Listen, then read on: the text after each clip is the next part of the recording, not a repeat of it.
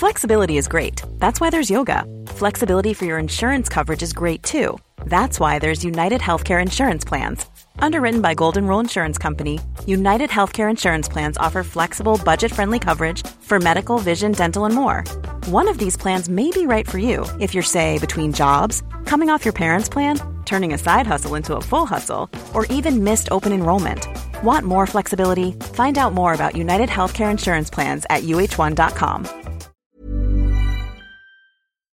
Bienvenue dans On the Verge, un podcast qui parle de sexualité masculine. Samuel, 35 ans, avait à cœur de raconter son histoire et de parler de son parcours peu commun. C'est un épisode où sont racontées les multiples vies de cet homme solaire et d'une grande douceur. Élevé dans la communauté juive orthodoxe, il embrasse par la suite un judaïsme ultra-orthodoxe. Samuel ira en Israël se former au Talmud pour revenir en France et provoquer une rupture totale mais nécessaire avec sa communauté. Samuel ne souhaite plus évoluer dans cette dernière malgré les idées de sa religion qu'il affectionne et respecte profondément. Il croit en la liberté avant tout. Son premier baiser échangé à 23 ans, Samuel perd quelques années plus tard sa virginité avec une prostituée, puisque sa petite amie de l'époque, avec qui il passera 5 ans, est de confession juive et ne souhaite pas de rapport sexuel hors mariage. Puis Samuel, alors étudiant en psychologie, drague et plaît aux femmes. C'est une révélation. S'ensuit une relation tumultueuse de 5 ans avec sa dernière compagne. Cette femme très bloquée sur la sexualité lui rappelle quelque peu les tabous, les non-dits de sa jeunesse. Samuel aura beaucoup de mal à trouver son équilibre intime à ses côtés. Récemment, Samuel déconstruit le rapport pénétrant-pénétré, s'interroge sur la différence des plaisirs et des ressentis. Bref, pour ce 41e épisode, c'est une histoire dense que je vous propose. Pour finir cette année 2020 si compliquée, je suis ravie de vous offrir ce discours bienveillant, sincère, avec un homme comme Samuel qui se remet en question et vous fait profiter de son analyse clairvoyante. Il vous partage les leçons tirées de ses actes passés avec générosité et conclut avec une très belle pensée. Je vous précise que cet entretien a été enregistré pendant le confinement, en novembre. L'enregistrement de la voix de Samuel n'est pas optimal, mais le nécessaire a été fait pour que cela soit audible. Je vous souhaite une excellente écoute. Pour ce nouvel épisode, c'est Samuel, 35 ans, qui est pas tout à fait en face de moi, à des kilomètres. Euh, ça va Samuel? Ouais, très bien. Un petit peu stressé, je dois te dire, mais sinon ça va. C'est normal d'être un peu stressé au début, surtout que comme on n'est pas ensemble, on n'a pas pu passer ce petit temps, euh, on va dire, de, où on s'apprivoise un peu, mais euh, on a pas mal échangé euh, en DM. Ça fait un petit bout de temps qu'on échange d'ailleurs.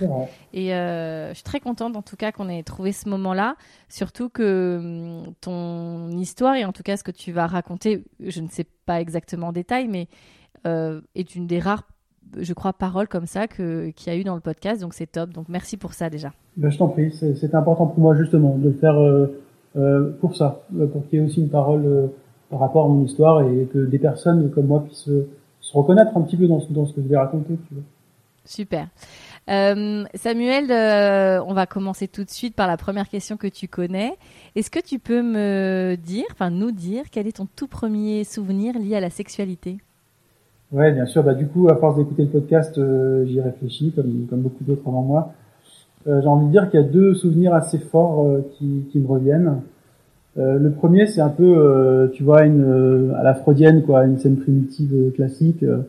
où, alors pour le coup, j'ai pas vu, mais j'entendais mes parents faire l'amour et mhm. j'étais, je me rappelle tout petit, hein, je sais pas, j'avais 5-6 ans être surpris en fait euh, et même avoir peur pour ma mère tu vois le côté un peu euh, euh voilà quoi. Des cris d'extase qui pour un enfant sont peut-être interprétés comme la violence ou des choses graves quoi. Mm-hmm. donc ça c'est mon premier souvenir. Le deuxième qui m'a aussi beaucoup marqué c'était vraiment au tout début de l'adolescence de avoir 12 ans. Ma sœur venait de se marier. On était parti à Paris parce que son mari était parisien et euh, chez nous, euh, dans notre communauté, euh, un mariage, ça dure pas un seul jour, mais ça dure sept jours. On fait la fête pendant sept jours. Donc c'est peut-être là qu'il est important de rappeler de quelle communauté tu parles.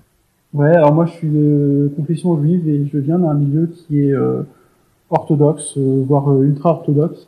et du coup, dans notre communauté à nous, on fait un mariage, ça dure sept jours.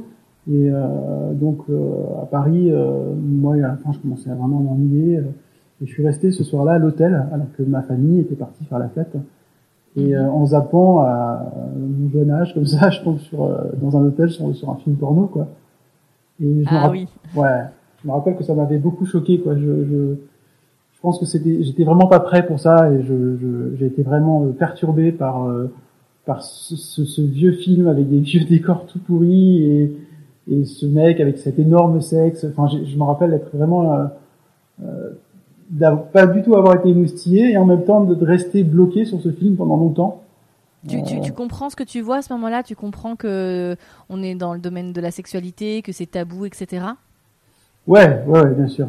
Je, je, je, comprends que je, je suis face là à quelque chose qui est peut-être un peu tabou, voire interdit, et que bah, je suis seul et que euh, je peux me permettre de voir ça, quoi. Et en même temps, ça me choque. En même temps, je suis pas prêt pour ça, quoi. Vraiment pas.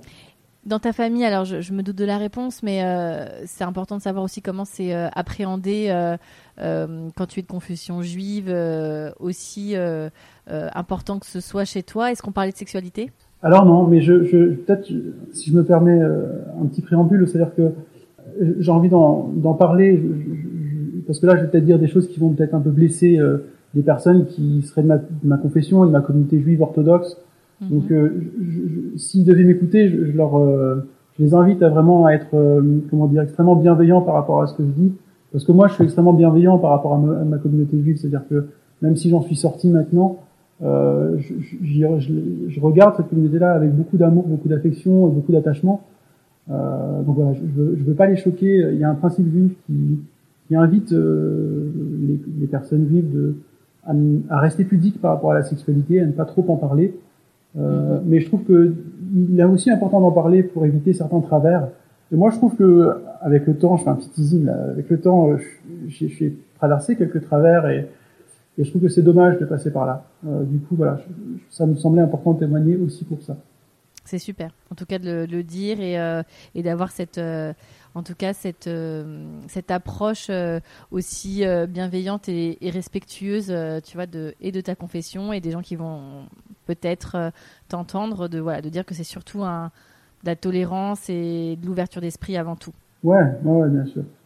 Du, coup, pour répondre à, ta question, moi dans ma famille c'était pas du tout parlé quoi. La question de la sexualité c'était mais vraiment il y avait une chape de plomb. Je sentais que c'était vraiment un vrai tabou. Mhm. Euh, la seule personne qui nous a parlé de sexualité, c'était dans mon école, euh, qui était une école juive, bien entendu. Euh, au primaire, j'ai dû être en CM1 ou CM2, tu vois, donc on a quel âge, pas 8, 9 ans. Et on avait un prof qui était plutôt cool, tu vois, qui était un, une personne de confession juive orthodoxe, mais qui avait fait un retour à la religion, et qui était fan de nature, de biologie, de, et qui lui, je me rappelle très bien, parce qu'il était hyper stressé, je me rappelle très bien de se souvenir de voir marcher tout le long de la classe comme ça avant de nous parler de bah, comment on fait des bébés, quoi. Et tu vois, là aussi, j'en suis très reconnaissant euh, parce que c'est le seul gars qui m'a parlé de sexualité, euh, même si à l'époque j'avais rien compris. Je pense que j'avais pas tilté du tout euh, de quoi il nous parlait. Mais je suis reconnaissant parce que voilà, il avait parlé de ça et c'était c'était le seul. Ok.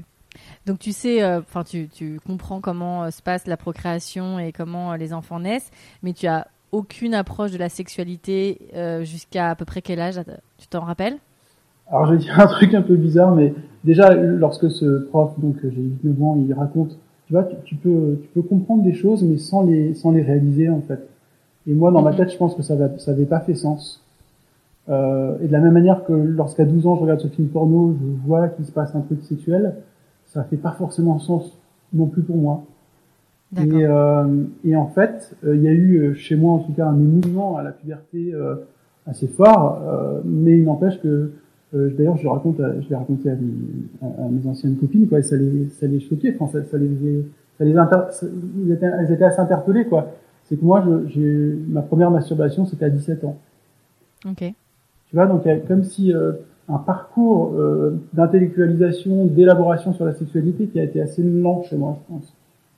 Oui, parce que comme tu dis aussi, dans la communauté dans laquelle tu as évolué, c'est quelque chose qui est tabou, très tabou, et si je ne m'abuse, on fait en sorte que justement les, esprits ne soient pas échauffés par rapport à ça.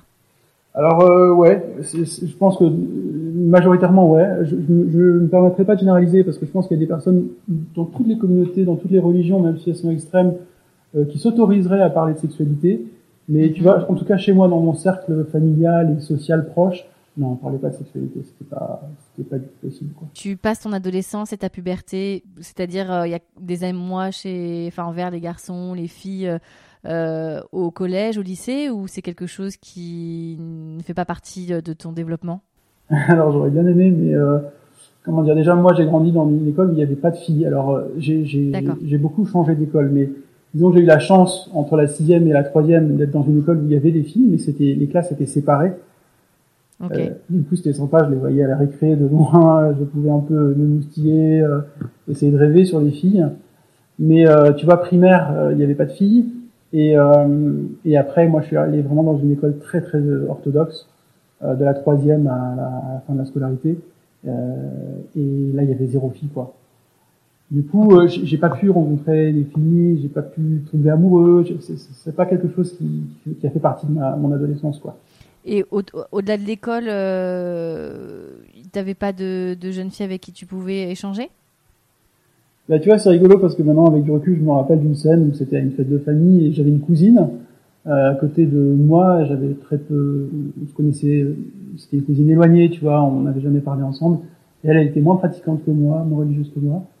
Et je devais avoir 13-14 ans. Et je me suis juste pas autorisé à lui parler. On était assis euh, l'un à côté de l'autre à table et je lui ai pas ouvert euh, la bouche, quoi, rien du tout. Ok. Et, et pourquoi Enfin, c'est pardon pour mes questions euh, très naïves, hein, mais pourquoi tu t'autorisais pas? Bah, Je pense que comme il y a une forme de non-vie sur la sexualité, en tout cas moi je l'ai interprété comme étant quelque chose d'extrêmement grave. Alors la sexualité, l'amour, l'affection, euh, tu vois, la tendresse, tout ça, enfin c'est quelque chose qui qui est euh, comme c'est non-vie, c'est pas dit, et ben il faut pas que ça, ça se dise, il faut pas que ça sorte, tu vois. Mm et du coup, euh, cette chape de plomb, elle a pesé sur moi pendant longtemps. Je comprends. Euh, donc tu arrives, euh, donc tu fais ce lycée que avec des garçons. Ouais. ouais. Est-ce que, parce que j'ai eu hein, des invités comme ça où quand ils sont entre garçons à l'internat, etc., ils ont quelques jeux justement autour de la sexualité, ou alors sans parler rentrer vraiment dans le détail, mais euh, qui vont, ils vont se comparer sous la douche, ils vont parler de leurs euh, petites amies, de leur histoire. Est-ce que vous, entre vous, vous aviez ces échanges-là? Alors nous, euh, notre notre seule source d'émoi, c'était les filles qui passaient, euh, voyait passer par la fenêtre. On, avait notre école qui était dans un quartier, alors c'était une école très pauvre et très peu subventionnée, mais elle était située dans un quartier assez riche et on voyait ces jolies femmes, joliment apprêtées, passer dans la rue. Et c'était un peu le seul truc euh, qui nous euh, qui nous réveillait un petit peu quoi. Mais mais on, en parlait euh, on n'en parlait pas tellement entre copains. Alors entre moi j'avais deux trois potes proches tu vois et avec eux on en parlait. Euh, mais sinon non on n'en parlait pas quoi. On en parlait pas. Et entre vous là je parle vraiment de de jeux entre vous ça n'existait pas? Non, on se, se regardait pas nos kékettes, on se masturbait pas ensemble, pas du tout, du tout. Genre, euh, pour, pour, te, pour te donner un ordre d'idée, euh, les trucs les plus fous qu'on avait fait, c'était euh, il y avait pas très loin, il y avait un hôpital, une clinique. Là, et des fois, on allait, on partait de l'école parce qu'il n'y avait pas de café ni rien. On partait de l'école pour s'acheter un café là-bas, tu vois, dans la, le distributeur. Et on regardait les magazines à côté, tu vois, c'était des, salles, sortes de salles d'attente, tu vois. Donc t'avais un mhm. Elle ou un, je sais pas, un Viva ou je sais pas trop quoi. Et donc les plus grosses folies qu'on faisait, c'était regarder Elle ou Viva. Et les filles en maillot de bain. Exactement. Ah oui, effectivement. C'est... Euh, donc tu fais ce, ce, lycée donc vraiment euh, coupé de la jante féminine. Enfin, si je peux me permettre d'avoir cette, euh, cette euh, ce mot-là. Donc tu vois pas les jeunes filles, tu vis ta puberté avec toi, donc ton corps change. Comment ça se passe la puberté chez toi, Samuel? Je comprends pas. Je comprends pas très bien. Que ton corps change? Ouais, je comprends pas très bien que mon corps change. Euh, et là aussi, euh, moi, ça m'a fait peur. Euh, tu sais, chez les hommes, parfois, tu as des sortes de... Alors, c'est pas très jojo à dire, mais tu as des sortes d'écoulements, éjaculation un peu mm-hmm. pendant que tu dors. je comprends pas ce, qu'on appelle les pollutions nocturnes. Ouais, ouais, exactement, les pollutions nocturnes. Et, et, et alors je pense que ça fait partie vraiment de ma famille. Je pense que d'autres personnes qui auraient grandi dans le même milieu que moi se serait autorisé à en parler. Moi, je me suis pas autorisé à poser la question. Je, je me rappelle très bien avoir m'être réveillé le matin, être euh, un peu inquiet, et je me suis dit mais est-ce que je vais demander à ma mère quoi? Mm-hmm. Mais en fait, euh, je me suis pas autorisé à le faire. Je pensais que c'était trop, trop, ouais, trop tabou, trop, trop sale d'en parler. Donc cette puberté-là, elle est un peu compliquée à comprendre. Comment tu appréhendes ton corps qui change? Je m'aime pas beaucoup, pas du tout physiquement. Je, alors maintenant ça va mieux, mais à l'époque j'étais, tu vois, une sorte de cube comme ça un peu, un peu costaud, mais en même temps un peu rondouillé. du coup, je, j'ai mis beaucoup de temps à, à me regarder dans un miroir et à m'apprécier. Euh, c'est venu vraiment tard, euh, tu vois, 22, 23, 24 ans. Euh, c'était une période où j'ai fait beaucoup de sport, où je me suis beaucoup affiné, où... mais à l'époque, c'était juste pas possible, quoi. Euh, donc tu finis ton, ton lycée mm-hmm. et c'est là où tu vas commencer à faire tes études supérieures Ouais. Alors euh, dans chez nous dans les communautés orthodoxes, en général les hommes sont pas forcément invités à faire euh, des études supérieures, euh, comme on dit en France, euh, des études universitaires ou autres. Hein. Euh, donc nous on part à, la yeshiva. La yeshiva c'est une école talmudique en fait. On apprend le Talmud. Et du coup moi je pars en Israël dans un quartier vraiment ultra orthodoxe de Jérusalem où je vais vivre pendant trois ans au sein de cette école, vraiment un internat pour hommes. et je vais apprendre des rudiments du Talmud. Mm-hmm. Voilà. Comment tu vis euh, C'est ton choix de partir? Ah, C'est une question qu'on me pose souvent lorsque je raconte maintenant à mes amis qui, ne connaissent pas ce milieu-là. Euh, et je réponds toujours la même chose, c'est-à-dire que je pense que oui, c'est mon choix, et en même temps, bah, forcément, je suis conditionné par un, environnement très euh, très englobant, quoi. Et du coup, du coup, oui, je suis, disons, plutôt que je suis le, je suis le chemin, quoi. Je suis le, je suis le moule, quoi. Tu vois ce que je veux dire hein, Je suis la continuité des choses, quoi. Alors, pardon pour mon ignorance encore une fois, mais c'est quoi la différence entre le Torah, la Torah et le Talmud? Alors la Torah, c'est plutôt euh, l'enseignement écrit, et le Talmud, c'est plutôt euh, l'interprétation orale de cet enseignement-là. D'accord. Euh, là encore, le Talmud, moi, je, trouve que c'est un exercice extraordinaire parce que, tu vois, même si j'y étudie plus trop, hein, mais c'est un chouette exercice, c'est-à-dire que c'est quelque chose de très oral où on va discuter, analyser un problème euh, euh, dans tous les sens, en discutant avec euh, un collègue. Il y a quelque chose de, de très, comment dire, intellectuellement riche, quoi. Et en même temps, ça se fait à deux dans le dialogue, donc c'est une très belle expérience. Mais le souci, c'est que, en tout cas pour moi, ça a été, ça, ça s'est fait dans un monde extrêmement orthodoxe, donc avec des codes extrêmement fermés, extrêmement durs, extrêmement rigides. Et donc c'est pas tant l'étude du Talmud qui m'a qui m'a qui a été difficile pour moi, ça a été plutôt euh, l'environnement euh, social. Donc ton environnement social se limite à tes collègues et à et aux enseignants euh, du Talmud, c'est ça? C'est ça, ouais, Et hum, le week-end, j'imagine, où quand tu n'étudies pas, tu peux sortir? Non, non, en fait, ça c'est ça j'ai appris depuis le lycée en fait. Et là, tu vois, je pense que au lycée et puis après à la yeshiva, donc à l'école talmudique, j'ai changé de, de, niveau quoi. C'est-à-dire que je pense que mon, mon collège c'était un niveau orthodoxe. Et le mhm. lycée école talmudique je suis passé dans l'ultra orthodoxie parce que par exemple il y avait une sorte de contrôle permanent. Et donc euh, je pouvais pas m'habiller comme je voulais. Donc même euh, même dans ma ville euh, même en France quoi.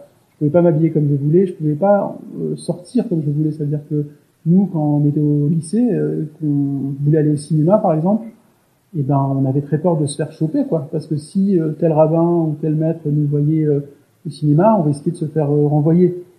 Tu vois? Dans l'ultra orthodoxie il y a vraiment quelque chose de très fermé. On, passe dans un niveau qui est plus ouais plus plus fermé et plus totalitaire malheureusement. Il n'y a plus de séparation de l'enseignement et de la maison et de la vie à côté quoi. C'est à dire que tu es vraiment j'ai l'impression en tout cas de ce que tu dis c'est que tu tu appartiens 100% à ta communauté tout le temps. Exactement. Ok. Donc, euh, quand tu es en Israël, euh, est-ce que donc tu es vierge, tu as pas encore eu d'expérience avec les filles, le sexe féminin est plutôt euh, étranger jusqu'à maintenant. Complètement. comment ça, comment c'est intégré ça dans ton dans ton école et dans ton apprentissage? Vous parlez forcément des femmes et des rapports maritaux. Ouais, exactement. Ouais. Alors du coup, moi, je, je, du coup, moi, j'ai commencé à masturber juste avant de partir à l'école talmudique. Donc, euh, disons que j'ai un peu expérimenté ça pendant le pendant le séjour euh, dans, cette école. J'imagine que les hormones sont on fire à 17 ans. Grave, complètement, complètement. Alors, ce qui est, euh, on, va, on va dire admis, c'est que en général, dans ce milieu-là, donc tu étudies le Talmud pendant 2-3 ans, euh, soit tu es quelqu'un d'extrêmement doué dans le Talmud, donc tu vas tracer ton chemin là-dedans, tu vas devenir un maître, un sage, un enseignant, soit ça va être, euh, ça va faire partie de ta vie, mais tu vas devoir continuer à bosser à côté quand même, tu vois. Mais dans tous les cas, au bout de trois ans, c'est un peu le coup près, euh, mon gars, ça suffit, euh, t'as bien étudié, euh, faut que tu te maries, quoi. Donc les femmes sont appréhendées comme étant un passage, bah, c'est une découverte, mais une découverte assez courte, quoi. Tu, tu rencontres une femme, si elle te plaît, bah tu te maries avec elle, et puis basta, tu vas faire ta vie avec, quoi on n'est pas dans le fantasme un peu parfois euh, dépeint, euh, justement des gens qui ne connaissent pas, où euh, la femme qui va t'être destinée, on t'aide un petit peu à la mettre sur ton, enfin on l'aide un petit peu à la mettre sur ton chemin? Oui, il y, a, ça aussi, c'est-à-dire que, en tout cas dans les milieux ultra, encore une fois, c'est un environnement social assez assez rigide, et donc on va te proposer des, on va te proposer plusieurs femmes qui correspondent un petit peu à ton, je sais pas, à, à ton rang, à tes ça, c'est souvent des connaissances de ta famille des choses comme ça, tu vois. Mhm. euh, des amis, des amis. Euh, et donc, euh, on peut rencontrer une ou deux femmes, et puis en général, c'est assez rapide, toi. Tu la rencontres trois, quatre, cinq fois. Le but de la rencontre est très clair, hein, c'est pour se marier, quoi. Il n'y a pas de, il y a pas de chichi euh, d'à côté, tu vois. C'est, et du coup, si ça fonctionne, ben, c'est parti, quoi. C'est parti pour la vie. Waouh. Ouais, dit, dit, comme ça, c'est peut-être un peu effrayant. Dit comme bah, ça, c'est à la fois effrayant. et en même temps, c'est très beau. Enfin, tu vois, c'est le, enfin, c'est très beau pour pour les gens qui euh, qui aiment cette idée de, de, tu vois, de vie monogame avec euh, un unique amour. Euh, pourquoi pas? Mais c'est vrai que en 2020, on en revient un petit peu de ce, ce schéma-là. Donc c'est vrai que c'est étonnant de l'entendre encore, tu vois. Ouais, ouais. Et c'est une, une, une, théorie en fait qui porte. Déjà, je veux dire que peut-être contrairement au christianisme le divorce est possible dans la religion juive, même si c'est compliqué et même s'il y a des grands débats justement en Israël, parce que bon, enfin bref, euh, les femmes, euh, il y a une inégalité par rapport au divorce, qu'un homme peut divorcer une femme, c'est plus compliqué. Moi, ça c'est. mais mais euh, en tout cas, lorsque tu corresponds bien au modèle, lorsque tu es bien, tu te sens bien socialement dans ce milieu-là, tu vis pas ça du tout comme une contrainte. Tu vis ça plutôt comme tu as rencontré la femme qui est la meilleure, la mieux pour toi dans ta vie. quelque part, bah toutes les problématiques que tu rencontrerais euh, chez nous dans ce dans notre monde occidental où on va beaucoup se poser des questions, on va se séparer, se remettre en couple, tout ça. Ben là, c'est solutionné quelque part. Tu vois, il y a quelque chose de très euh, très simple, de très soulageant en fait. T'as ta femme, c'est c'est celle-là. Tu vas devoir, euh, c'est comme voilà, c'est pour le meilleur et pour le pire quoi. Tu vas devoir te la continuer toute ta vie ou bien tu vas devoir, tu, tu vas pouvoir vivre des très belles choses avec elle quoi. Non, sur le papier, c'est pas mal aussi. Hein. euh, donc, euh, tu fais cet enseignement pendant trois ans. Mhm. euh, pendant trois ans, comment ça se passe pour toi, ton éveil euh, sexuel et sensuel? Parce que là, tu es tout jeune, tu as, as, 18 ans. Ouais. Tu vas y passer, donc tu as tout, tout, début de vingtaine. Mhm. Comment ça se passe? Moi, j'ai un, un, réel émerveillement sur les, les femmes américaines, les séminaires. Parce qu'en fait, dans ces milieux-là, les hommes vont à l'école talmudique hein, et les femmes vont au séminaire euh, bah, pour aussi apprendre les règles de la Torah, euh, peut-être apprendre des règles un peu plus liées aux femmes, parce que c'est quand même très compartimenté, les hommes d'un côté, les femmes de l'autre, tu vois. Mhm. se, préparer, se, préparer, à se marier aussi, parce qu'elles se marient en général, euh, elles font un ou deux ans de séminaire et puis après elles se marient. Et du coup, moi, je, je, vois dans la rue, en fait, hein, je ne discute pas avec elles, hein, mais je les vois dans la rue, et je vois des jolies américaines qui sont un peu plus apprêtées, tu vois, même si elles sont très orthodoxes, si elles ont le, tu vois, l'habillement euh, classique, mais il y a des petites c'est, touches. Quoi, par, euh, pardon, mais c'est quoi l'habillement classique orthodoxe? Bah, Une femme, elle doit, euh, elle doit, elle doit avoir une jupe qui descend jusqu'aux genoux, elle doit pas montrer ses, ses bras, elle doit pas montrer sa poitrine, tu vois, c'est, c'est, c'est très. Ouais, les américaines parce que tu vois, elles avaient des petits, des pulls gap, elles avaient, une, une, fraîcheur en fait, parce que forcément, même si tu vis dans un monde extrêmement euh, fermé, très fermement euh, opaque. Euh, comment dire, tu vois, il y a quand même une étanchéité qui opère. Et les, mhm. les Américains de New York ou je sais pas trop d'où, il y a forcément, tu vois, la culture américaine qui, qui, qui, qui, traverse un petit peu tout ça. Et du coup, bah, tu, je le sentais ça. Et je voyais ces jolies filles un peu plus apprêtées et ouais, ça me faisait quelque chose. Ok. Donc ça, c'est pendant tes trois ans là-bas? Ouais, ouais, Et tu parlais tout à l'heure d'une rupture qui s'est opérée. Oui, oui, oui, parce que euh, alors moi j'ai quand même eu la chance de passer mon bac, hein, ce, qui est, ce qui est une chance, donc j'ai quand même eu accès à des bouquins de littérature. puis j'ai eu Comment ça se fait que tu as passé ton bac? C'était une demande de ta part? Non, c'était ma famille qui tenait quand même à, ce que je, je, je, passe mon bac. D'accord. Au, cas où, si je suis pas un bon talmudiste, au moins que je puisse rentrer en France, faire des études secondaires et avoir un boulot, quoi. Ouais, c'est une, une, chance, hein, parce que moi j'ai rencontré des, des amis à moi qui n'ont pas eu cette chance-là et qui du coup après c'est plus, c'est vraiment plus compliqué pour moi, quoi. En plus, après, il y a un effet un peu pervers dans le sens où, euh, enfin, pervers, euh, je, pèse mes mots, mais dans le sens où, effectivement, si tu n'as pas pu euh, intégrer la société dans laquelle tu es avec, effectivement, un pass qui est le baccalauréat ou, des études, bah, du coup, tu deviens assez dépendant, j'imagine, de la communauté et il y a quelque chose, tu vois, qui fait que tu peux pas trop en sortir ou du moins, enfin, en tout cas, changer de voie si tu le souhaites. Exactement. chose tu restes dans le dans l'intra-communautaire et ouais, des fois, ça peut être compliqué. Du coup, moi, ce qui a fait rupture, euh, encore une fois, donc j'ai eu cette culture plus euh, occidentale, voire même française, tu vois, avec euh, moi j'avais beaucoup accroché sur la littérature, donc j'avais eu comme ça quelques bouquins qui avaient fait référence pour moi, qui avaient opéré, qui avaient opéré en moi. Puis j'avais aussi rencontré des maîtres, parce que je n'ai pas envie de taper non plus tout le temps sur ma communauté, j'avais rencontré des, des, des rabbins, des, des, des, sages juifs, qui étaient aussi des rabbins éclairés, tu vois, et qui du coup m'avaient avait euh, touché en moi quelque chose de, de questions euh, existentialistes profondes et qui euh, me montrait que l'étude du Talmud pouvait être des questions, pouvait apporter des questionnements voire des réponses sur un vécu existentialiste fort. Des questions toutes simples sur les relations de femmes, sur les relations avec Dieu, sur les relations avec la nature. Et lorsque je suis arrivé en Israël, malheureusement, le monde ultra-orthodoxe était beaucoup trop normé et c'est-à-dire que même le goût que j'avais un petit peu dans le Talmud avec ces questions existentialistes, je l'ai perdu. Il n'y avait plus de sens en fait. Je me suis retrouvé très très seul parce que le Talmud était étudié de façon très euh, très, très froide, très normative, euh, euh très euh, légaliste. Je sais pas si ça se dit, mais tu vois, on se posait des questions très légales. Le droit juif des années il y a moins de 2000 ans, quoi. Je veux dire, donc c'était complètement anachronique. Et je me suis mm-hmm. vraiment, ça a fait rupture, quoi. c'est comme si tu es dans un rêve, tu es porté par un rêve, par un idéal où tu vas tu vas découvrir, surtout quand tu es adolescent, tu es jeune, tu vois, tu as un goût de l'absolu, tu as un goût de la vérité, et, euh, et lorsqu'il y a quelque chose qui, vient faire barrage, tu casses ce rêve, tu casses cet idéal, et à un moment pour moi ça fait rupture, je me suis plus du tout, du tout retrouvé quoi. Donc comment tu vis cette rupture? C'est quelque chose que tu verbalises ou c'est où tu as tu t'es laissé euh, faire ces trois ans d'apprentissage du Talmud pour rentrer après en France? Alors ça a été très compliqué. Euh, moi j'ai mis beaucoup beaucoup de temps à me reconstruire après tout ça parce que j'étais complètement perdu. Euh, j'avais plus de j'avais plus de modèles, j'avais plus de repères.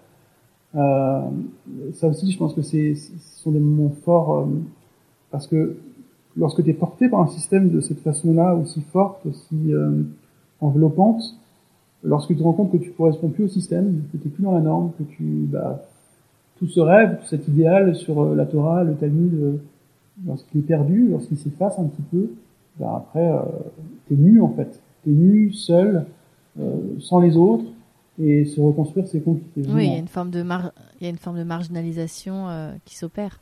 Ouais, ouais, ouais, Mais même avant, avant, avant même la marginalisation, dans ta tête, tu sais plus sur, sur quoi t'identifier, à quoi te raccrocher, tu vois, à quel rêve, à quelle envie, à quelle espérance. Et du coup, moi, j'ai mis beaucoup de temps à me reconstruire. Je suis passé un, un an au fond de mon lit. Euh, euh, après, je suis rentré. Enfin, tu vois, la dernière année d'école talmudique, je l'ai passé vraiment au fond de mon lit parce que j'étais complètement paumé. Je suis rentré en France, j'ai fait la gueule à mes parents, ça a été extrêmement conflictuel pendant longtemps. Je me suis cherché, j'ai fait plein de petits boulots. Tes schémas se, tes schémas se cassent et du coup, peut-être que tu ne vas pas avoir la vie euh, à laquelle tu t'attendais. Donc, euh, est-ce que tu vas chercher quelque chose en dehors des murs de la communauté? Euh, Ouais, alors j'essaie de me raccrocher à d'autres rêves, euh, en tout cas d'autres idéaux. Euh, moi, je rentre en France et alors parce que dans ma famille, c'est aussi compliqué, tu vois. Euh, C'est-à-dire qu'il y a effectivement l'environnement social qui euh, des fois un peu coercitif comme ça, mais en dehors de ça, moi, dans ma famille, c'était assez conflictuel. Dès le départ, je sentais qu'il y avait des soucis, quoi. Il y avait des tensions, il y avait des problèmes relationnels.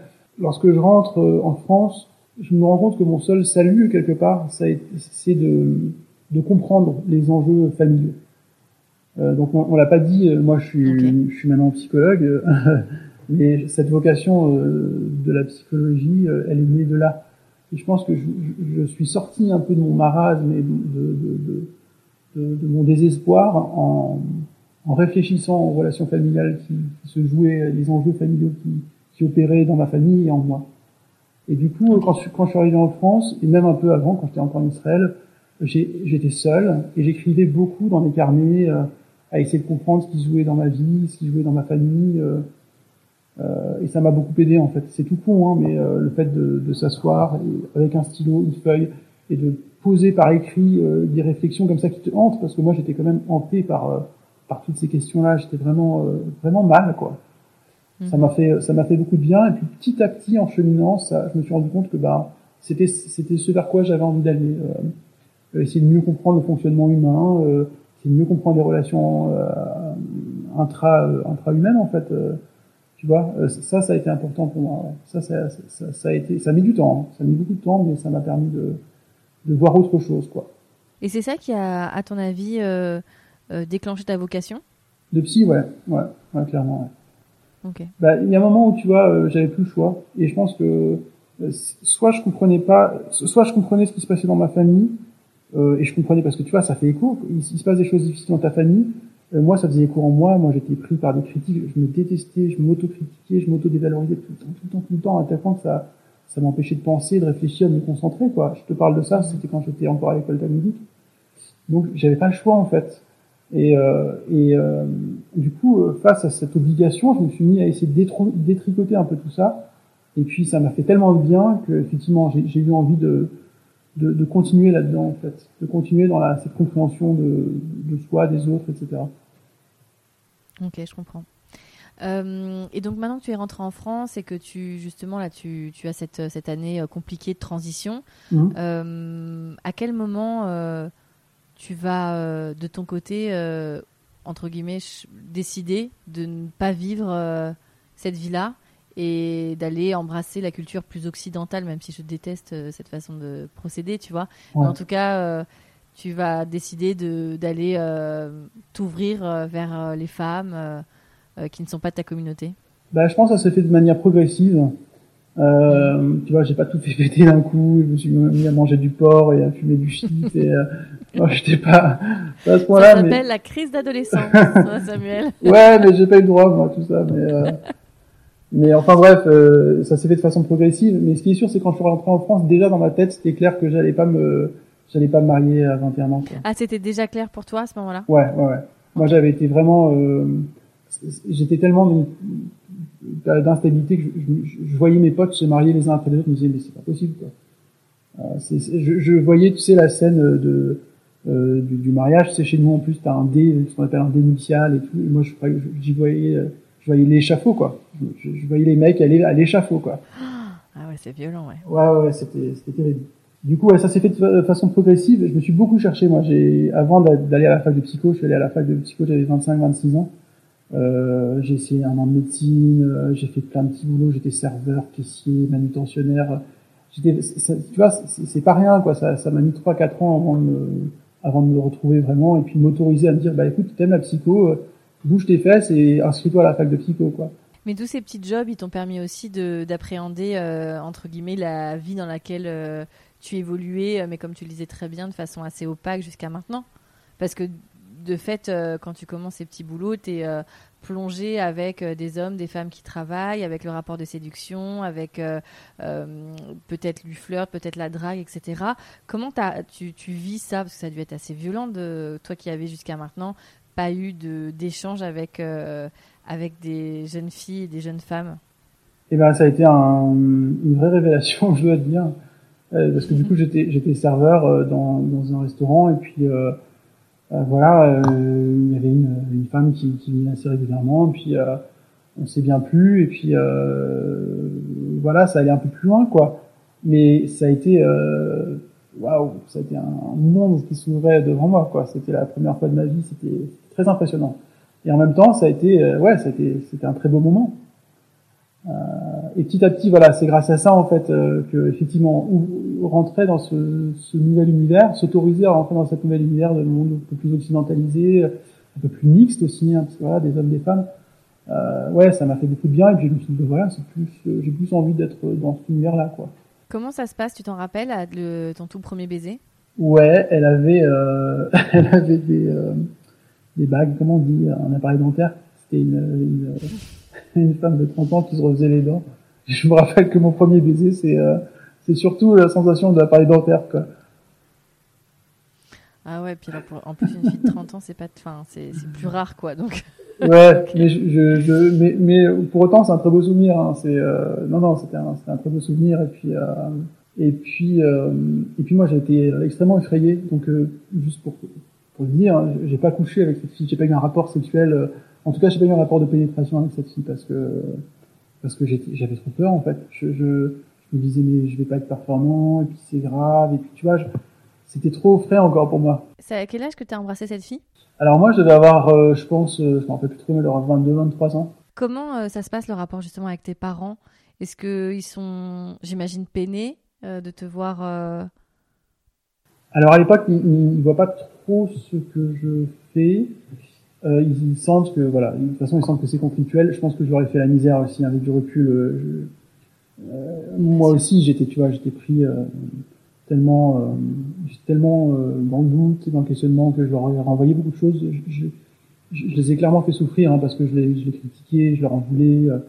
Du coup, ça a été vraiment difficile aussi pour mes parents, à mon avis. Et puis, ils n'avaient pas les outils pour, tu vois. Euh, ils se sont construits dans la religion juive, orthodoxe. Ils n'étaient pas trop branchés psy, pas trop. Je pense qu'ils pigeaient même pas ce que je leur voulais, quoi. Donc, c'était très conflictuel et moins on se voyait, mieux c'était, quoi. Mais pour te raconter une anecdote, donc après cette cette jeune fille que je rencontre au restaurant, je suis, euh, j'ai rencontré une autre, une autre femme, euh, et avec elle j'ai été en couple pendant longtemps. J'étais dans une relation longue de, de, presque 5 ans. Et euh, juste pour l'anecdote, donc lorsque j'ai commencé, lorsque j'ai commencé à, à, rencontrer cette, cette femme, on se promenait et mon père nous croise de loin. Et moi je l'ai pas vu, mais lui il nous voit. Et ça l'a profondément bouleversé, quoi, parce que il a compris que son fils, il sortait avec une fille. Il n'était pas marié avec une fille, tu vois. Il sortait avec une fille. Waouh. Et il t'en a jamais parlé? Si, alors c'est un fonctionnement un peu familial où il parlait pas des choses, mais il les faisait passer par ma mère. Donc ma mère est venue me voir en me disant oh, ton, ton, ton, père a été quand même très choqué. Euh, il t'a vu avec cette fille, euh, tu vois. Donc c'est avec elle que tu auras une relation longue, c'est ça? Ouais, exactement. Et donc c'est avec elle, j'imagine, par déduction, que tu vas avoir ta première fois. Alors euh, c'est un peu compliqué, mais euh, du coup elle c'est une euh, femme juive euh, qui est moins pratiquante que moi, mais pour autant c'est important pour elle de pas avoir de rapport sexuel avant le mariage. Donc en fait on a été en couple pendant presque cinq ans, mais il y avait un petit peu, tu vois, c'est pas c'est pas une belle image, mais il y avait un peu la carotte derrière, derrière, le bâton, quoi, devant le bâton c'est-à-dire que c'était le mariage euh, qui t'aurait permis d'avoir des relations sexuelles avec elle. Voilà, mais euh, on, se, on, se, faisait des câlins. Hein, voilà. On a découvert nos corps euh, les uns, enfin mutuellement, sans passer par un rapport sexuel de type pénétration. Mais on s'est quand même, voilà, on s'est quand même mm-hmm. fait du bien tous les deux et ça, ça a été une belle découverte aussi pour moi. Mais, mais plus que ça, je pense que hum, je disais juste que sur le plan relationnel, en fait, euh, cette jeune femme a apporté beaucoup, beaucoup de stabilité. Euh, parce qu'elle, elle venait d'une famille beaucoup moins problématique, euh, qui était extrêmement euh, stable, sécurisante. et moi qui étais dans cette phase de, de doute et de questionnement, et je savais plus trop vers quoi j'avais envie de tendre, la relation avec cette femme-là m'a fait beaucoup, beaucoup de bien parce qu'elle m'a appris en fait, elle, de juste c'est parce qu'elle était elle-même, elle était confiante, elle se sentait bien dans sa peau, elle avait des relations amicales nombreuses, rien que ça, ce, contexte-là faisait que moi, j'ai appris plus à m'accepter, à m'autoriser, à m'écouter, parce que c'est quelque chose, malheureusement, dans... Moi, je pense que c'est la plus grosse critique que je pourrais faire de la communauté euh, ultra-orthodoxe, c'est que euh, y a des chercheurs, hein, parce que moi, après, j'ai cherché là-dessus, euh, j'ai lu des textes vachement intéressants, mais lorsqu'on te demande, dès que tu es tout petit, euh, de pas trop t'écouter, de pas être trop écouter tes émotions, tes sensations, et de plutôt suivre le chemin de Dieu, très jeune, en fait, t'apprends un peu à te, décentrer de toi et à ne plus écouter ta petite voix, qui est une petite voix qui peut être rassurante, qui peut être, euh, euh tu vois, euh, consolante.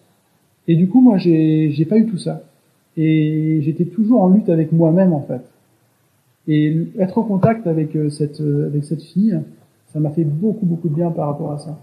Et en fait, quelque part, c'est un peu paradoxal, mais grâce à elle, je me suis autorisé à penser que j'avais envie de faire psycho.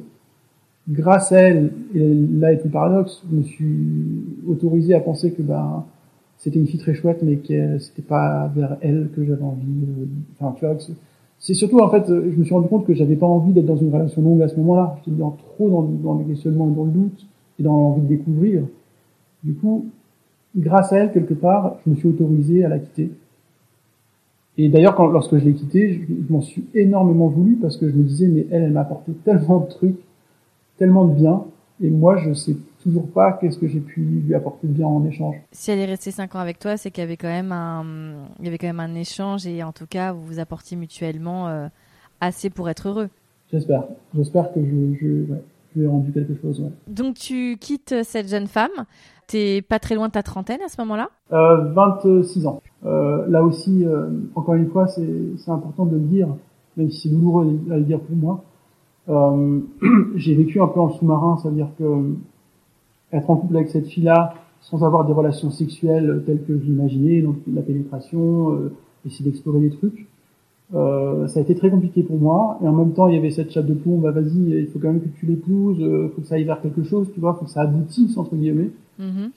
Hum, moi, j'ai vécu un peu en sous-marin. C'est-à-dire qu'il y a un moment au fond de moi où je me disais, mais en fait, euh, j'ai pas envie, j'ai pas envie de me marier avec elle, euh, j'ai envie d'avoir des rapports sexuels avec d'autres femmes, euh, tu vois. Et du coup, je m'autorisais pas à conflictualiser, donc pas à lui dire.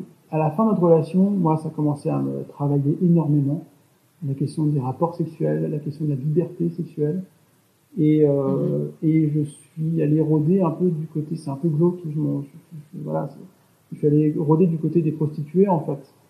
Et, euh, et le soir avant ma rupture avec cette fille, euh, je suis allé voir une prostituée, j'ai couché, enfin, j'ai eu un rapport sexuel qui est tellement loin d'un, rapport sexuel, mais bon, enfin bref, et très glauque. Mais n'empêche que voilà que que voilà que j'ai couché avec une prostituée, que le lendemain, euh, je l'ai pas dit à, ma copine et je lui ai dit qu'on s'arrêtait là, quoi. Elle a compris?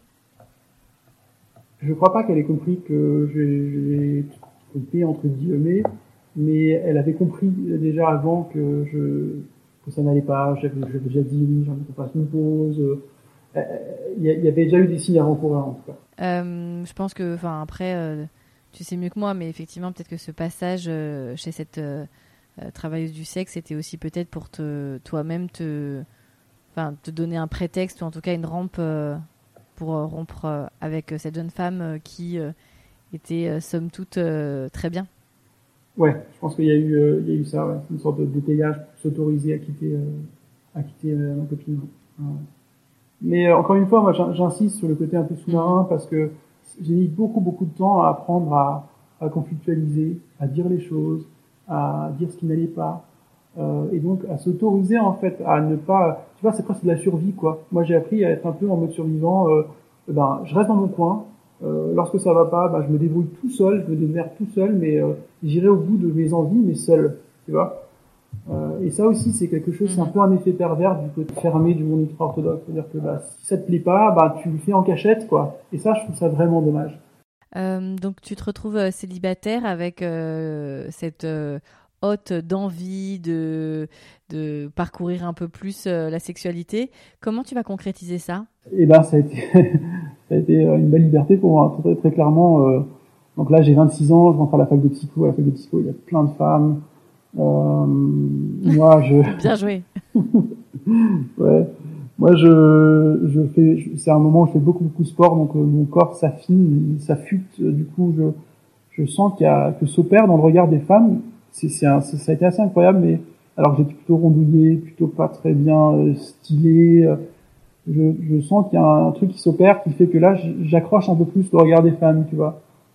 Et rien que ça, c'est génial. Mhm. Ça me narcissise à fond, quoi. Rien que ça. Mais t'en avais besoin parce qu'après euh, euh, toute une adolescence où tu vois, tu, tu, tu joues pas jeu de la séduction, etc. C'est, c'est un passage. Enfin après, tu le sauras mieux que moi.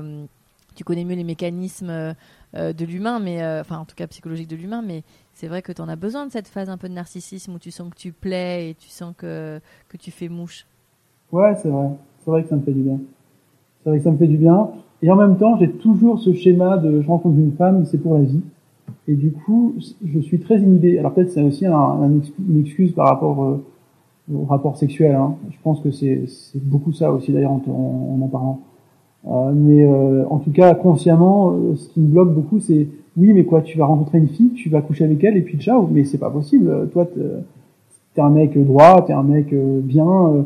tu peux pas t'autoriser à, à, avoir une aventure, quoi. Euh, alors qu'en fait, euh, avec du recul, je me rends compte que bah, les femmes aussi, euh, à 20 ans, 25 ans, elles ont, enfin bref, dans tous les âges de la vie d'ailleurs, une femme ou un homme a le droit d'avoir un rapport de, de, découverte, enfin voilà. Mais moi, je suis trop, tu vois, je suis encore trop normé old school, et du coup, je m'autorise pas à rencontrer les femmes, même si j'ai pas envie que ce soit la femme de ma vie. Tu vois ce que je veux dire? Mm-hmm. Tu es à la fac c'est euh, le moment où tu te rends compte que euh, tous ces rapports, tout ce jeu de séduction se met en place. Donc comment tu vis ça? Ben écoute, euh, encore une fois, moi j'ai beaucoup de plaisir à me rendre compte que je plais aux filles. Enfin, je, rencontre plein de, je rencontre plein de femmes. Forcément à la fac de psycho, je pense qu'on est, je sais pas moi, même pas 100% de gars pour le reste de femmes.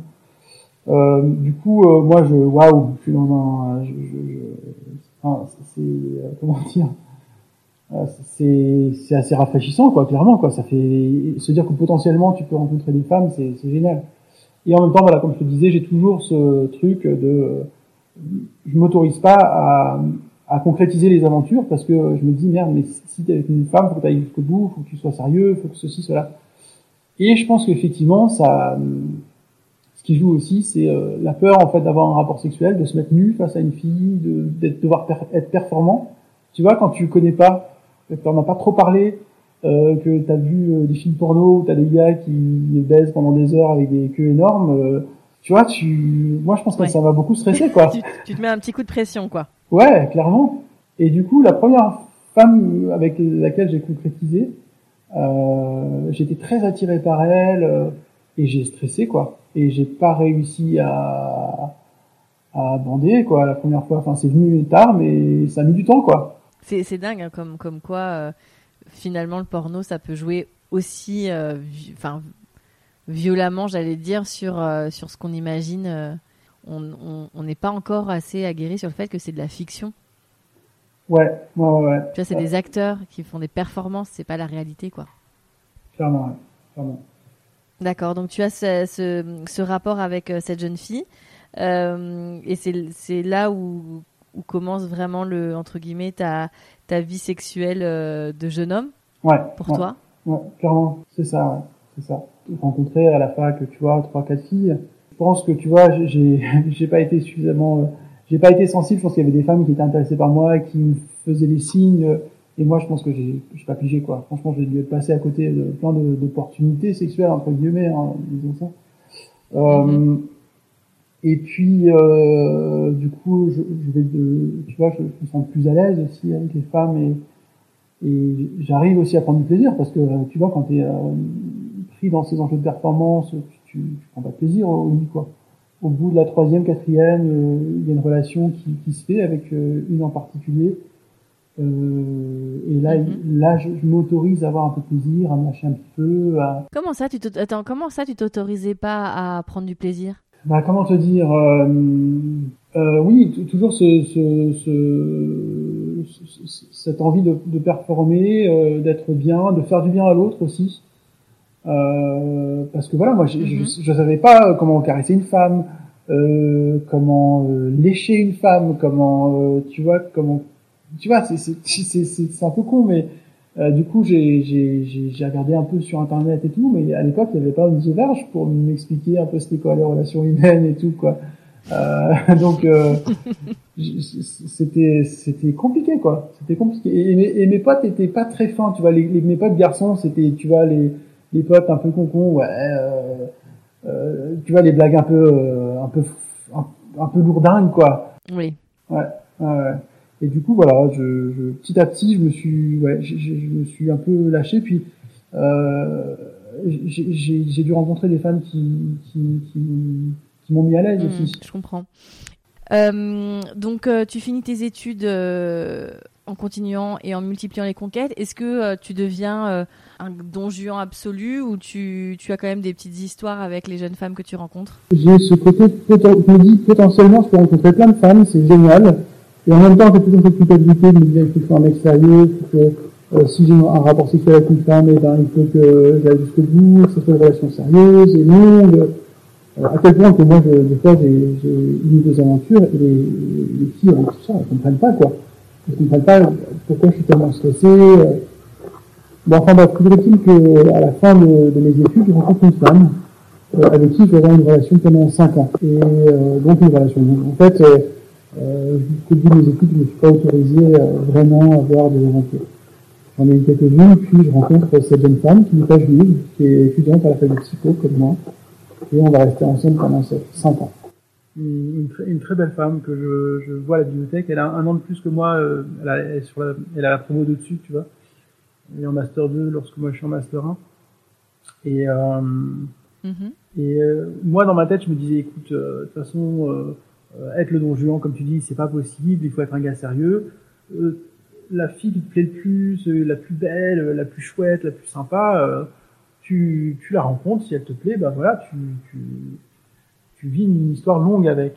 Euh, tout en tout en ayant un peu ces démons, justement d'être un peu un bon juan, de découvrir, de d'essayer. mais n'empêche que voilà, je, je, rencontre cette cette très jolie grande femme grande femme claire et et, et on, on, sort ensemble. Euh, et euh, il s'avère que c'est très compliqué dans la relation. C'est très compliqué parce que euh, parce que c'est une parce que déjà moi j'ai mes démons et c'est des, sacrés des sacrés démons en tout cas beaucoup de doutes beaucoup de beaucoup de d'ignorance aussi dans la relation à l'autre parce qu'au final euh, voilà. Et, euh, elle, euh, un profil très particulier, une jeune femme qui a vécu des choses très difficiles dans son enfance, de violence, de violence physique, de violence morale, d'harcèlement à l'école, de, et du coup, dans le lien, elle, pour le coup, alors que mon ancienne compagne de, de longue durée a été extrêmement sécurisante, elle, elle est très très insécurisée il s'opère, il s'opère dans notre relation quelque chose où je suis toujours en train de la rassurer. Euh, et j'ai beau faire tout ce que je peux, ça fonctionne pas tellement en fait. Ça la rassure pas tellement. Et sur le plan euh, et sur le plan sexuel, euh, là aussi c'est très très très compliqué. Elle, elle était avec une femme avant, avant moi, elle était sortie avec une femme. Euh, elle n'a jamais été, euh, enfin, jamais eu un rapport sexuel avec un homme. Euh, et, et ça fonctionne pas. Ça fonctionne pas. elle, enfin, son corps dit non, quoi. Tout son corps dit non à, à, à, à ma venue, quoi. Tu vois. Et vous n'arrivez pas à trouver de solution sur le sujet? Alors, ça prend beaucoup de temps. On essaye de se rassurer. Euh, moi, j'essaie, je suis vraiment quelqu'un euh, qui essaye vraiment de la, de la, réchauffer, mais réchauffer émotionnellement parlant, essayer de la faire rire, essayer de la, de la faire aimer la vie. Euh. et en fait, je me rends compte que petit à petit, je tombe un peu dans ce piège, parce que je pense que c'est un piège quelque part, le piège un peu du sauveur, en fait. De, tu vois, dans une, dans une position, mm-hmm. dans une relation amoureuse, tu peux très vite, mais parce que c'est ça aussi l'amour, je pense, tu vois, c'est aussi donner à l'autre, c'est un peu se s'excentrer de soi-même, c'est un peu, tu vois, sortir de soi pour donner à l'autre. Et du coup, moi, j'y vais, mais à 2000%, quoi. Euh, sauf que il y, a un, y a un petit côté, euh, il y a un petit côté, c'est, c'est peine perdue. C'est-à-dire qu'il y a un petit côté où, où, mes attentes, euh, elles seront jamais, euh, il y aura jamais de réponse, en fait, où il y aura une réponse, mais très faible. Et du coup, euh, et du coup, c'est, difficile dans une relation. Mais moi, je m'accroche, je m'accroche vraiment à cette relation-là.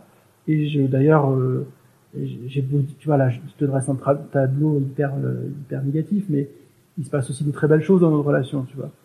Mais très vite, elle, elle est dans un rapport très exclusif. Euh, mes amis passent à la trappe. Euh, voilà, je vois plus trop mes potes. Avec ma famille, c'est hyper compliqué parce qu'elle n'est pas juive. Du coup, ma famille ils font la gueule, laisse tomber. du coup, très très vite, on est très très isolés tous les deux, quoi. Non, c'est pas très négatif, mais c'est vrai que tu sens que c'est une histoire qui, qui, est, qui est grave, enfin, qui est, qui, est, qui est compliquée, qui est lourde. Mhm. Exactement. Ouais. Il, manque de la gaieté, il manque de la légèreté dans cette relation-là, sur le plan amoureux, sur le plan sexuel, mhm. complètement. Et donc cette, cette relation va durer combien de temps? Elle va durer cinq ans et et avec des remous en fait.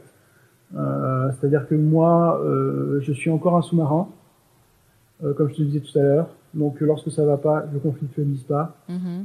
Et ça se passe mal sur le plan relationnel. Très vite, elle est très jalouse, elle a très peur que j'aime d'autres filles, que je sois attiré par d'autres filles. c'est toute une histoire. Parler de rien que parler de masturbation avec elle, c'est compliqué. Donc le sujet de la sexualité est complètement fermé en fait. Et du coup, tu vois, c'est étonnant parce que moi qui ai vécu dans un univers très fermé, très très euh, inhibé par rapport à ces questions-là, je retombe un peu, un peu dans un schéma qui, qui m'est familier quelque part. On peut pas parler de sexualité, point barre, c'est tout.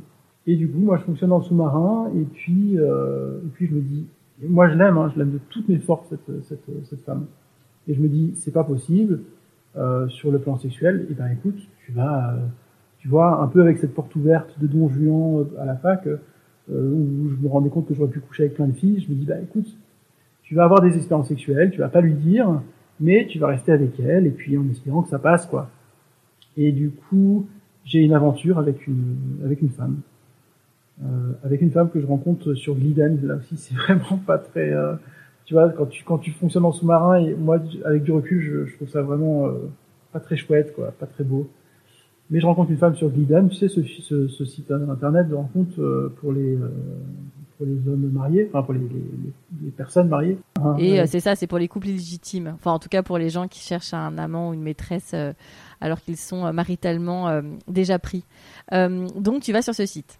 Yes, et du coup, je rencontre donc assez assez rapidement, je rencontre une femme tu vois, c'est pas genre euh, la femme qui me plaît physiquement et on baise comme des fous et c'est cool, mais il y a rien d'autre. Non, je rencontre une femme qui euh, aurait pu tout à fait me correspondre. Euh, bon, sauf que elle, je pense que un peu comme on en avait parlé tout à l'heure, elle était dans une période où elle avait besoin de rencontrer d'autres hommes pour pouvoir acter la séparation avec son mari. Tu vois, ça se passait mal avec son mari. elle avait besoin de se séparer de son mari. Et mais n'empêche que ça fonctionne bien. Je rencontre une femme qui pour le coup joyeuse, heureuse, euh, qui a du goût à la vie, euh, euh, qui sur le plan social, sur le plan d'idéologie, elle est écolo comme moi, tu vois. ça match plutôt pas mal, quoi. Mhm. Donc, donc, on n'est pas juste dans un rapport sexuel une fois pour un peu, voilà, pour se faire du bien, mais on est plus dans quelque chose qui va suivre son cours pendant quelques mois. D'accord. Donc tu as cette double cette double relation Exactement. J'ai pendant quelques mois cette double relation, euh, à la fois qui me fait du bien et à la fois qui me déchire. Enfin, je veux dire, euh, faut pas croire que les mecs adultères c'est tous des, des, pourris sans, sans cœur, quoi. C'est que moi, je suis vraiment euh, vraiment mal, quoi. J'aime beaucoup euh, j'aime beaucoup ma copine et en même temps, euh, je trouve beaucoup de vie et beaucoup de ouais beaucoup de légèreté, de fraîcheur dans, dans cette relation cachée. Mais il n'empêche que je voilà, il y a un moment où j'arrête euh, parce que j'aime trop ma copine. Euh, et peut-être quelque part que voilà, que j'ai trouvé mon compte, c'est-à-dire que finalement j'ai pu coucher avec, euh, j'ai pu voir autre chose, j'ai pris, pris peut-être plus de goût à la vie, et, et quelque part ça m'a ramené peut-être vers ma copine, tu vois. donc j'arrête cette relation-là. et je me remets dans ma relation avec ma copine, mais pour autant sans lui dire. Il y a ce côté où c'est secret, ça s'est passé, le sous-marin, tu vois, il était au fond fond des mers, euh, il est remonté en haut de la surface, mais on sait pas ce qui s'est passé, quoi. Et du coup, euh, on a cette, euh, on reprend, enfin moi en tout cas, je reprends ma vie du couple, quoi. sauf que un an plus tard, les problèmes recommencent et et je sais pas. Et cette cette cette femme avec qui j'avais une, une, relation adultérine me recontacte et on a à nouveau euh, un soir, on, couche ensemble, quoi. Mais qu'un soir. Et euh, n'empêche que elle, elle imaginait peut-être qu'on reprenne de façon euh, régulière. Et moi, je, on couche ensemble et puis ciao, quoi. Je voulais savoir ce que tu avais découvert avec ta maîtresse avant qu'elle ne revienne te voir une deuxième fois. ce que j'avais découvert sur le plan sexuel? ouais. Bah déjà de, de, prendre du plaisir au lit. et à tel point que ça me À tel point. Ouais. c'est une belle découverte. Mais tellement, et à tel point que ça me surprenait, en fait, j'arrivais pas à la croire.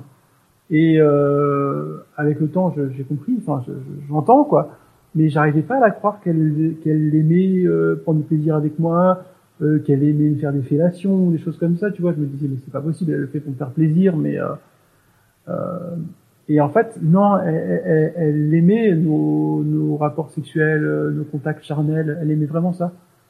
Euh, et ça, ça m'a fait un bien fou, ouais. franchement, ça m'a fait un bien, bien Et puis je la trouvais très belle, très sexy. Euh, donc ouais, c'était chouette, c'était très chouette. D'accord, donc elle, elle revient à quelques, quelques temps après, après que tu aies mis fin à cette relation. Elle, elle revient te voir, enfin en tout cas, elle reprend contact avec toi. Vous recouchez ensemble. Euh, comment, euh, comment, dans quel état d'esprit tu es par rapport à ta compagne de l'époque à ce moment-là? Moi, j'étais toujours euh, déchiré, vraiment déchiré. Et en fait, quand j'essaie de me rappeler, mais je crois que j'ai, on n'a même pas couché ensemble. Je crois qu'on s'est juste vu un soir, tu vois, et qu'on s'est embrassé. On, on allait dans un bar, on a picolé. J'ai pas envie de dire de bêtises, je suis plus très sûr. Mais en tout cas, on s'est revus, on s'est embrassé, ça c'est sûr. Euh, et, euh, et je crois que là, je lui dis clairement, mais que quoi qu'il arrive, moi, j'aime ma copine, tu vois. Et je pense qu'il y, a ça qu'elle avait, qu'elle avait peut-être pas entendu, qu'elle avait peut-être pas compris. Et du coup, elle, je pense que de rage, elle écrit à ma copine lui disant ouais, ça, voilà, ça a été, ça a été affreux. C'est intéressant. Enfin, c'est rare d'avoir euh, ce pan-là en fait euh, du, du, trio parce que souvent tu as, as, la femme trompée qui va ou l'homme trompé hein, on va pas genrer mais qui va s'exprimer. Parfois euh, la maîtresse ou, euh, ou l'amant qui a, qui a décidé d'en faire part on va dire j'aime pas le mot mais en, au cocufié mais c'est rare d'entendre celui qui, qui est l'acteur de tout ça qui s'exprime. Donc effectivement toi tu te retrouves dans la position où, où ta maîtresse écrit à ta copine à ta compagne pour lui dire euh, que vous avez eu une relation extra-conjugale. Ouais, ouais. Et là, ta, euh, ta, compagne réagit, euh, j'imagine, mal. Très mal.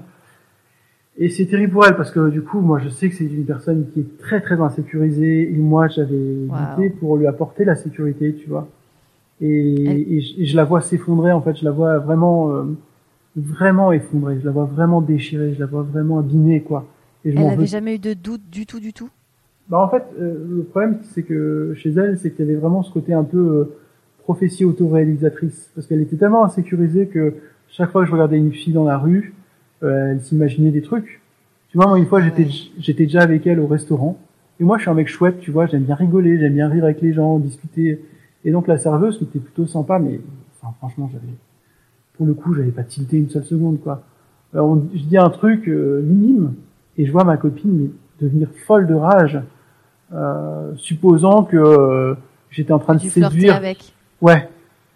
Ah ouais. Tu vois le côté un peu interprétatif, mais loin quoi. Elle a interprété un truc euh, super loin quoi. Euh, et du coup, ouais, ça a été, ça a été terrible. Terrible. Donc du coup, elle disait prophétie autoréalisatrice parce qu'elle imaginait toujours le pire. Et là aussi, il y a une très grande solitude dans ma relation avec avec elle.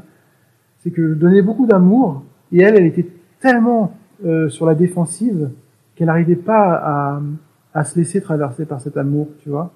Mhm. Et, du, et, et, au final, euh, et au final, moi, je me suis senti très seul, vraiment très très seul, parce que quand tu essayes de donner de l'amour à quelqu'un et que elle, elle imagine toujours le pire, et ben, je pense qu'il y a eu un moment où j'ai eu envie de dire, bah, ok, tu penses toujours que je vais tromper, je vais te tromper avec une nana, oui, bah, voilà, faire, euh, ouais, j'y vais, quoi. Euh, j'y vais, ouais. ouais. Oui, c'est vrai qu'en plus. Rien que de t'en parler, ça m'énerve. Donc, donc votre fin d'histoire se termine euh, de façon assez atroce, j'imagine. Alors non, en fait non, paradoxalement, on a. Ah, oui. C'était au bout de la.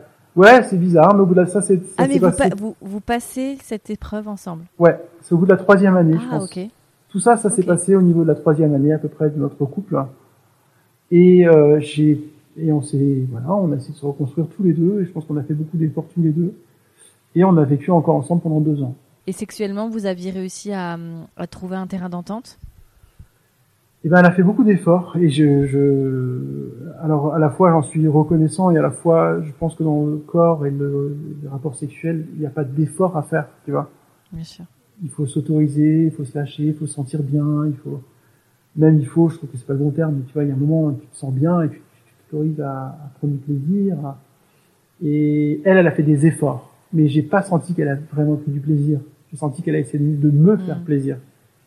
Oui, il y avait une forme de contrainte par rapport à, à, ses- à tes attentes et pas forcément à son propre plaisir. Ouais. J'imagine, euh, enfin après, je sais pas si vous en parliez ou si euh, vous aviez ce niveau et ce degré d'intimité, et peut-être que tu n'as pas envie d'en d'en parler, mais est-ce qu'elle te parlait de, de, de ces moments de masturbation où, où existait-il déjà Est-ce qu'elle avait un imaginaire euh, euh, autour euh, de l'érotisme, du fantasme, etc. Est-ce que c'était une jeune femme qui avait quand même un attrait pour la sexualité? Bah, j'ai essayé de lui en parler, mais en truc, mais vraiment très light. C'est-à-dire que le soir, j'essayais de lui raconter des histoires, pas du tout sexuelles, mais juste des histoires qui nous faisaient parler un peu de notre imaginaire, tu vois. Mais, vr- mais vraiment une histoire presque, tu vois, d'enfant. Euh, l'idée c'était vraiment de travailler notre imaginaire ensemble. Et je sentais que c'était trop compliqué pour elle, en tout cas qu'elle s'autorisait pas à, partager son imaginaire, son univers à elle. Oui, il y avait un, un problème de lâcher prise quand même euh, assez évident, quoi. Ouais, clairement. Ok. Du, du coup, parler de sexualité avec elle, c'était encore plus compliqué. J'imagine. donc non, j'ai pour répondre à ta question, non, on n'a pas réussi à se rencontrer sur le plan sexuel en tout cas. D'accord. Donc vous, vous avez encore deux ans comme ça, avec euh, effectivement euh, des efforts et, et une sexualité qui va un peu mieux qu'au début. Euh, tu rencontreras d'autres femmes en parallèle à ce moment-là? Non, alors du coup, là, non, non, non, je reste avec T'es vacciné Ouais, je suis, ouais, c'est ça, je suis, je suis vacciné. En même temps, moi, je, je, je suis toujours attiré par les autres femmes, mais voilà, je, je, je, je, je tiens à ma copine, je sais à quel point c'est compliqué, euh, voilà, je, je reste euh, sérieux entre guillemets. Euh, et on essaye de se reconstruire tous les deux, et puis euh, on essaye de trouver une place, c'est-à-dire que euh, de se créer un univers social, c'est-à-dire que moi, toute ma famille et toute ma communauté m'a tourné le dos parce que je suis en couple de façon affichée avec une femme qui n'est pas juive et qui, en fait, je crée un couple qui ne sera pas un couple juif euh, orthodoxe et du coup, toutes mes anciennes connaissances et ma famille ne veulent plus rien, ne, veulent plus rien savoir de moi. Donc, Waouh, euh, C'est dur, hein Ouais, ça c'est dur parce que du coup on est très seul.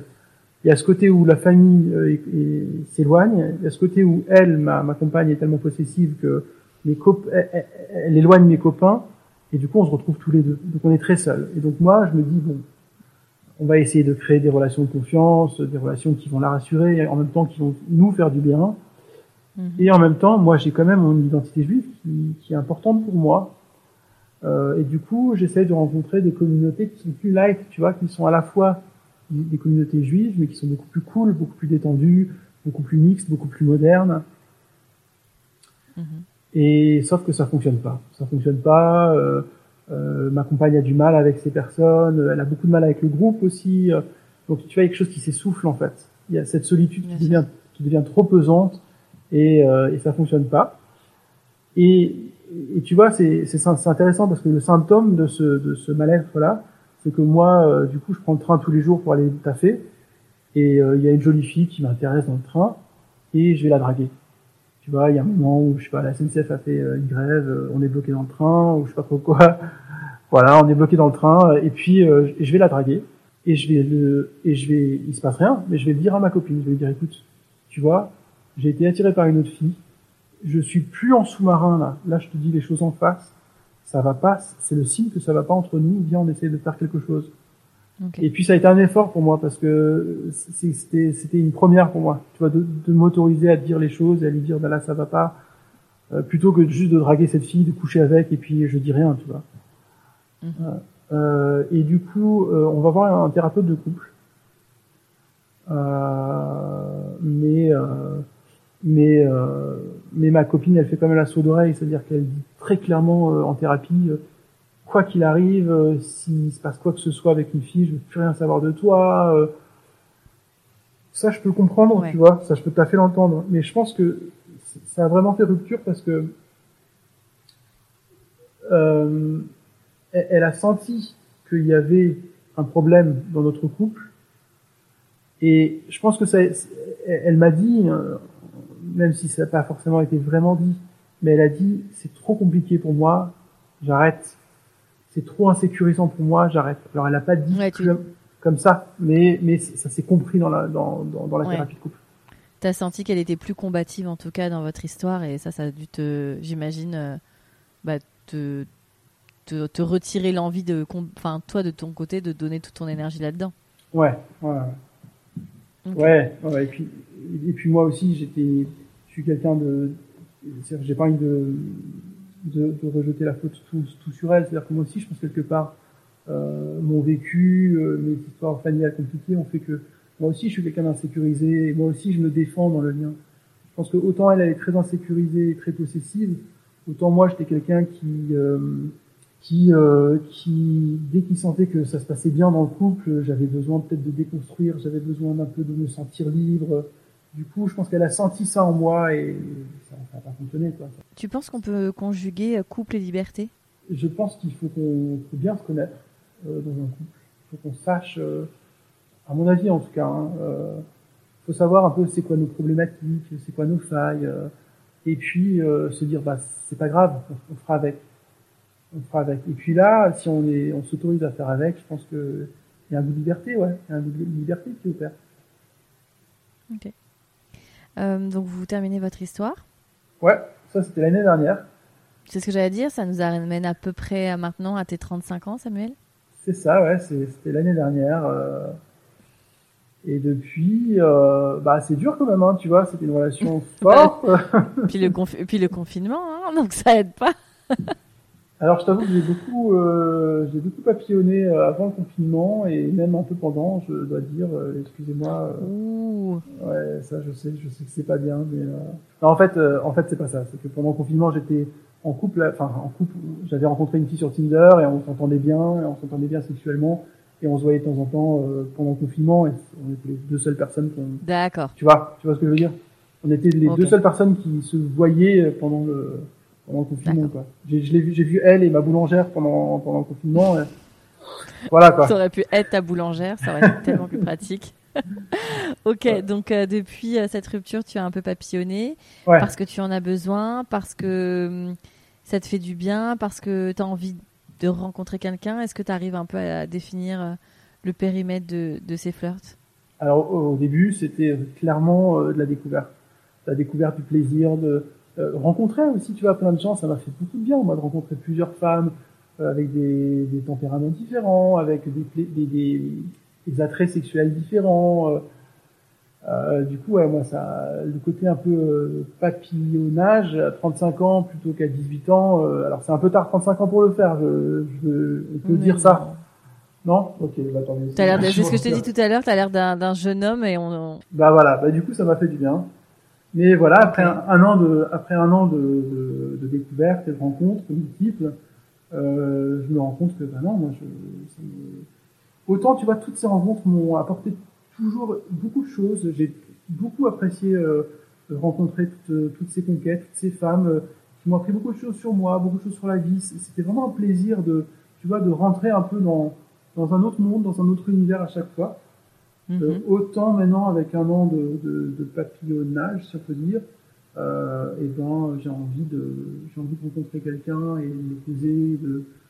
Et à 35 ans, il y a aussi la question de la, de la paternité, de la famille. Euh, et Ça, Mhm. ce sont des questions qui commencent à me préoccuper. Ouais. Et dans les questions justement de, de construction et de transmission, est-ce que tu te vois euh, avec une femme juive ou ça n'a pas d'importance pour toi? Alors c'est euh, ça a été une question compliquée hein, euh, pendant longtemps et ça. ça- J'imagine. Ouais, ouais, ouais. Et puis ça a fait aussi beaucoup, ça a créé aussi beaucoup de tension au sein, au sein de mon couple avec euh, ma compagnon juive, parce que c'était aussi ça un peu l'enjeu. Euh, avec du recul, je me suis rendu compte que moi, juif ou pas juif, c'est pas tellement ça le problème. Euh, au contraire, moi, je suis quelqu'un qui est appelé par la diversité, euh, euh, par des profils avec des, des, des histoires très très différentes. En revanche, je, souhaite effectivement transmettre quelque chose de juif à mes enfants.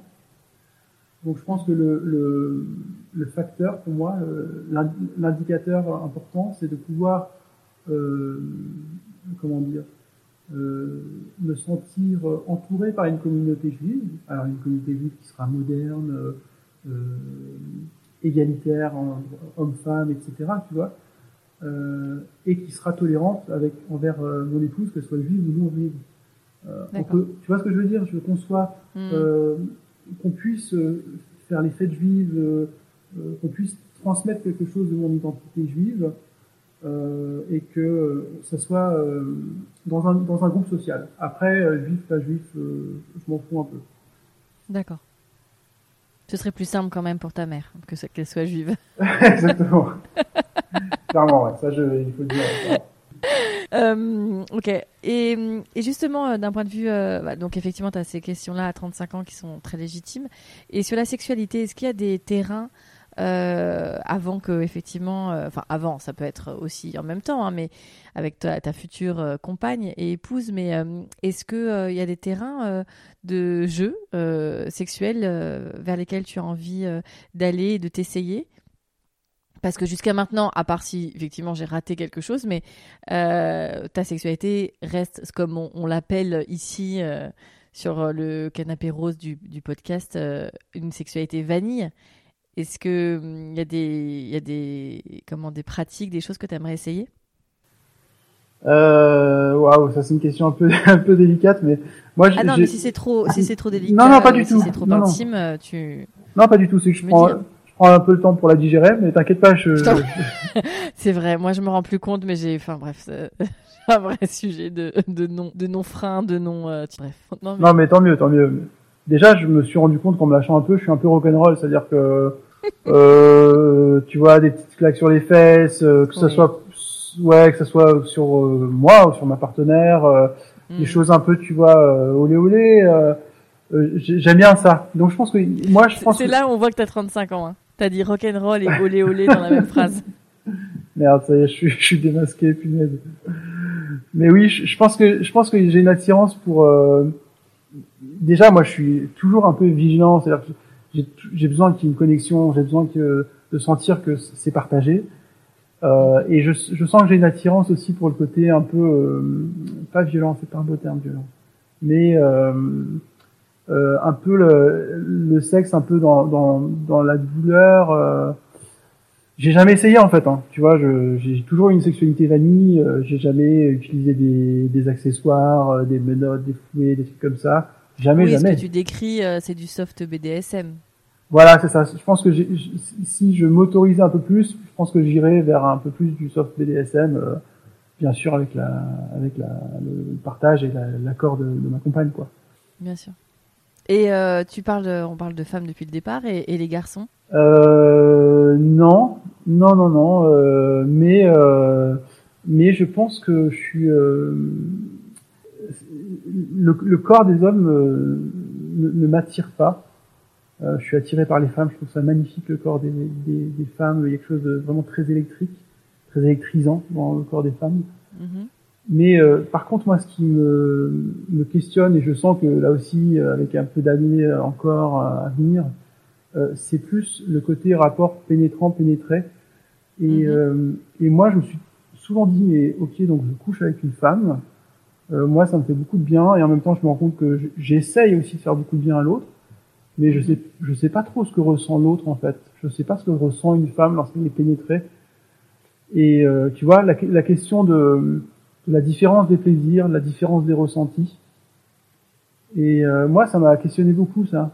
Et du coup, euh, c'est bien parce que c'est déjà euh, un, un, chemin que tu fais toi-même dans tu vois dans la déconstruction du pénétrant pénétré dominé dominant qui est hyper intéressant et puis après effectivement euh, euh, tu fais le parallèle avec la, la relation la pénétration anale de la relation homosexuelle mais elle peut être très tout à fait déconstruite dans un rapport hétéro entre un homme et une femme tu vois mais c'est vrai que c'est des choses qui prennent euh, un peu de temps euh, déjà à, intellectualiser, à digérer, puis à mettre en place, et puis à, apprécier ou non, parce qu'évidemment, il y a des hommes euh, et des femmes qui n'apprécient pas, et c'est OK aussi, tu vois, mais c'est intéressant déjà que tu aies ce, cheminement-là. Ouais, ouais, ouais.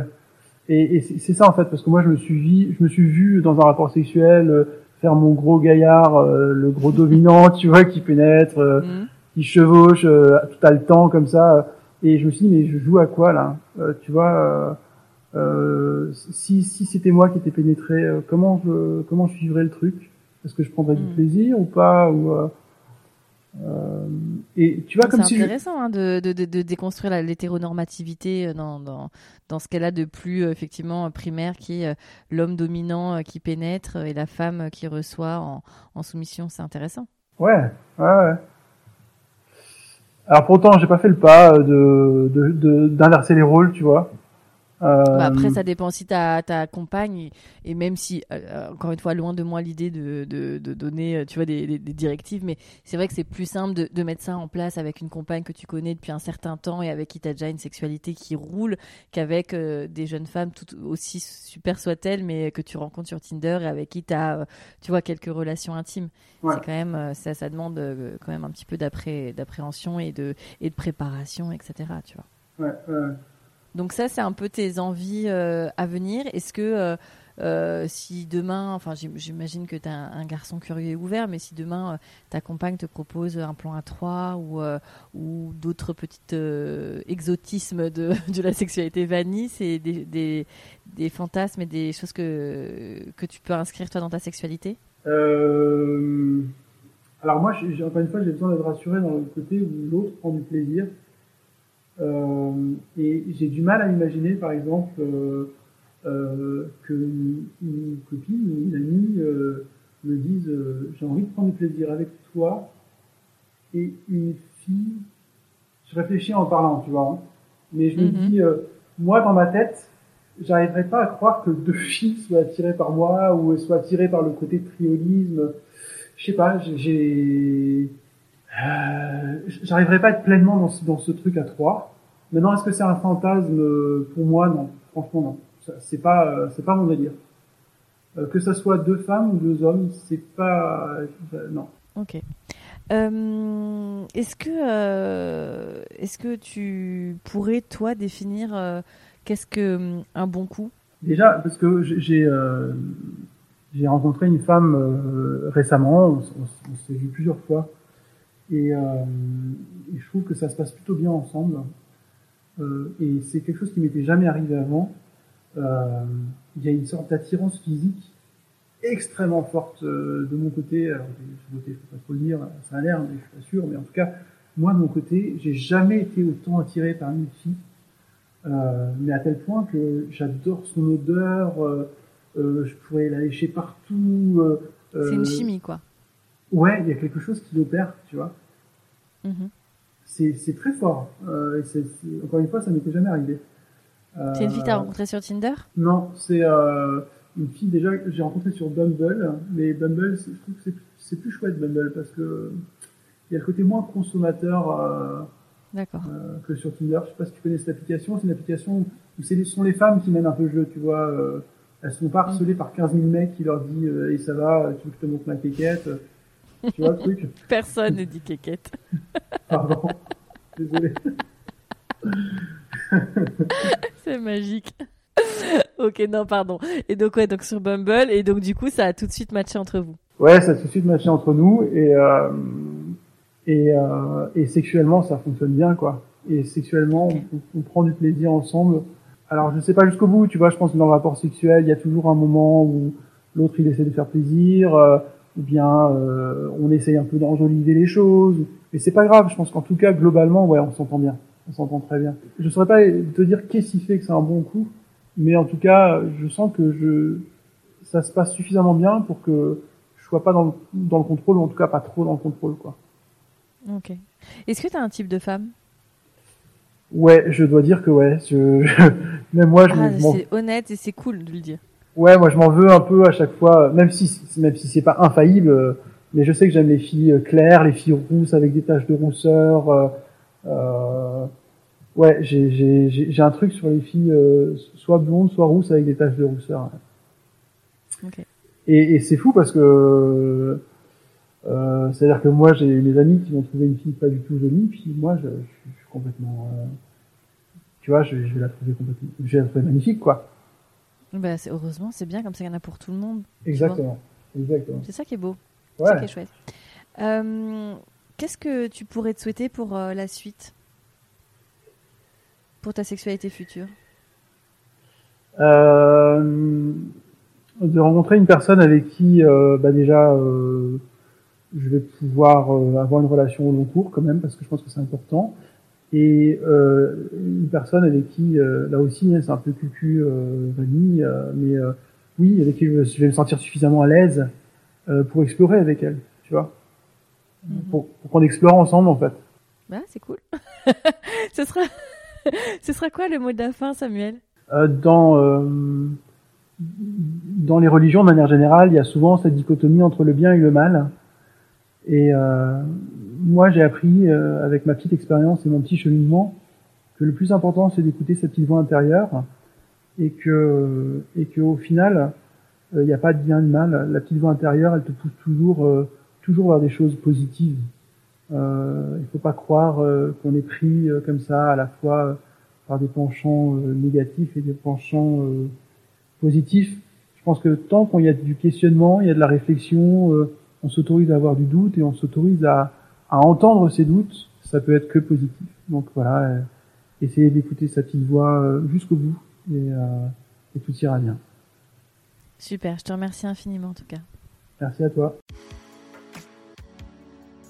Merci pour votre écoute. Merci infiniment à Samuel pour son honnêteté, sa transparence et sa patience. Cet épisode a été compliqué à enregistrer parce qu'il y avait plein de problèmes de connexion de mon côté. Et voilà, Samuel a été super cool. Ça a duré deux heures et demie, je crois. Donc le montage a été long, très long, mais ça nous fera des bons souvenirs. En tout cas, merci à vous pour votre fidélité. Merci euh, de partager euh, ce podcast. Merci de l'aider à grandir et de le soutenir. N'hésitez pas à venir euh, me parler de cet épisode en DM sur Instagram ou sur Facebook ou même par mail. J'en reçois beaucoup et c'est toujours un grand, grand plaisir de vous lire et de vous répondre. Je vous souhaite une merveilleuse fin d'année 2020. On est le 31 décembre, au moment où vous écouterez euh, cet épisode. 2020 a été une année très compliquée pour beaucoup de monde, donc on ne va pas revenir dessus. Essayons de nous projeter en 2021, même si dès le 1er janvier 2021, ça ne sera pas euh, oublié et tout derrière nous. Euh, néanmoins, on avance euh, vers des choses positives. Je vous souhaite surtout la santé. Prenez soin de vous, prenez soin de ceux que vous aimez et dites-le leur. Je vous souhaite de réaliser vos rêves, de vivre de vos passions, d'avoir des projets, euh, d'être euh, entouré de vos proches et de vos amis. Et euh, surtout, le plus important, écoutez-vous. Je vous dis à très bientôt dans un nouvel épisode de On the Verge.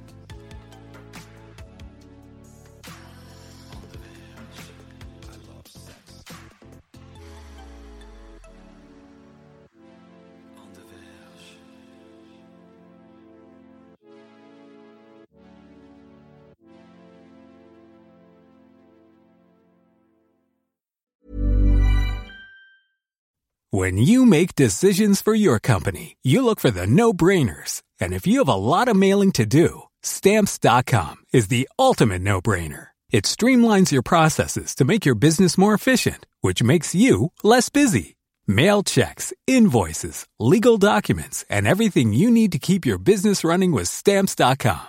Seamlessly connect with every major marketplace and shopping cart Schedule package pickups and see your cheapest and fastest shipping options from different carriers. With rates up to 89% off USPS and UPS rates. And with the Stamps.com mobile app, you can take care of mailing and shipping wherever you are. Make the same no-brainer decision as over 1 million other businesses with Stamps.com. Sign up with Code PROGRAM for a four-week trial, plus free postage and a free digital scale. No long-term commitments or contracts. That's stamps.com. Code program.